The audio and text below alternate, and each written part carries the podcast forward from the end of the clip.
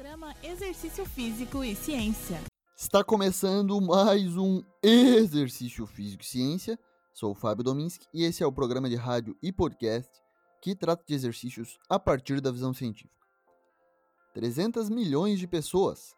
Esse é o número de pessoas afetadas pela depressão, uma grande causa de incapacidade. Segundo a literatura, a depressão é uma condição complexa caracterizada por mau humor persistente, disforia, motivação prejudicada e vários outros sintomas que vão desde deficiências psicomotoras a cognitivas. A atividade física apresenta efeitos antidepressivos e esse podcast se dedica a entendê-los melhor.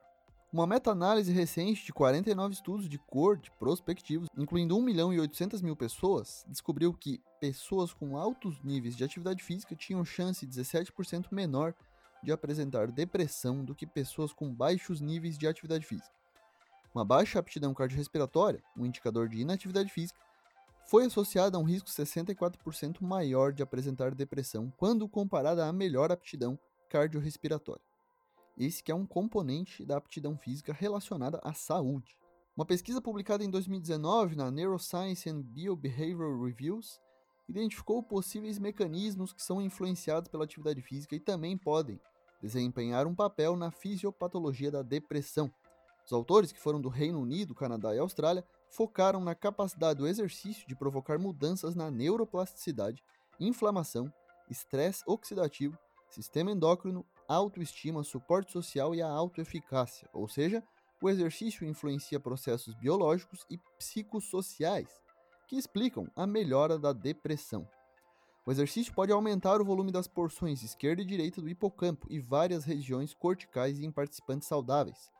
O hipocampo é a área mais afetada em pessoas com depressão e é responsável pela regulação do estresse e das emoções.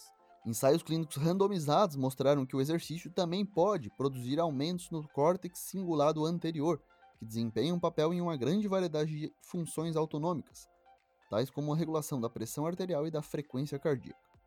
Assim como no córtex pré-frontal, que é um centro de controle sofisticado que possui conexões com múltiplas regiões do cérebro.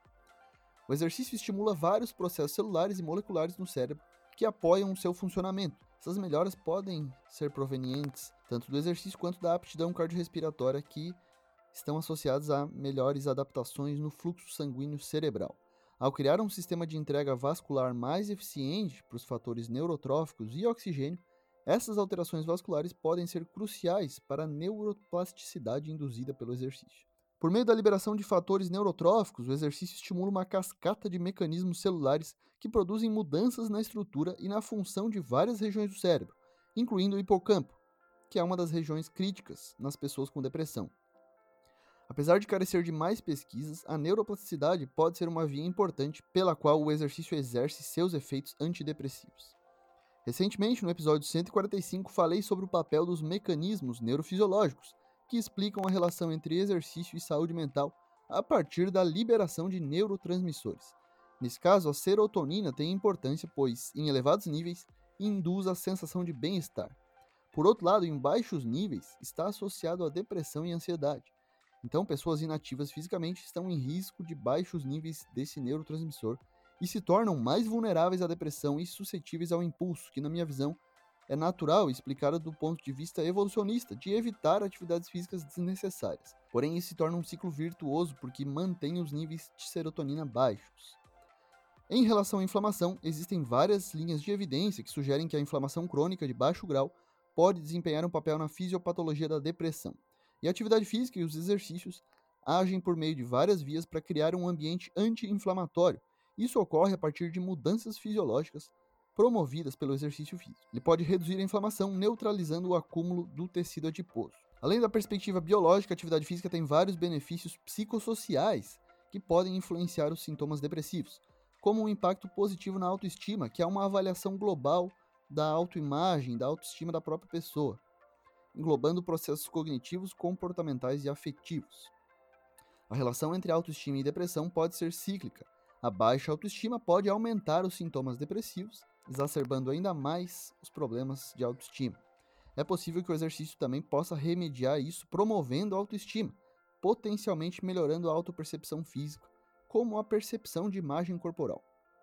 O suporte social é outro aspecto importante. A literatura reporta que pessoas com depressão geralmente relatam falta de apoio social.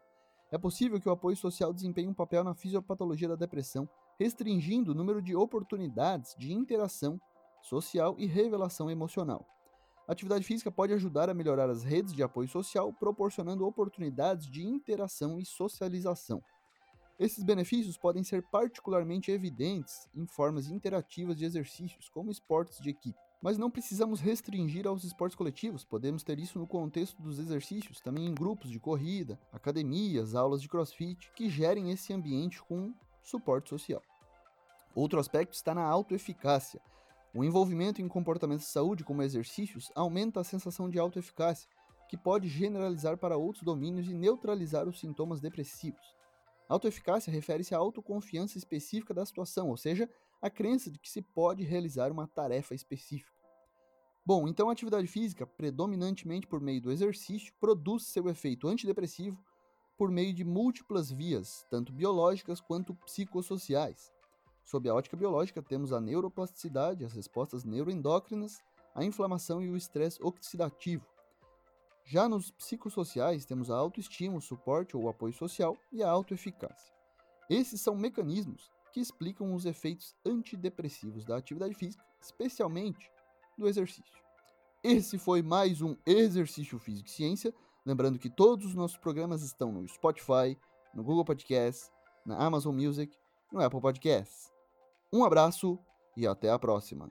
Você ouviu Exercício Físico e Ciência com o professor Fábio Dominski, na Rádio Desk FM 91.9.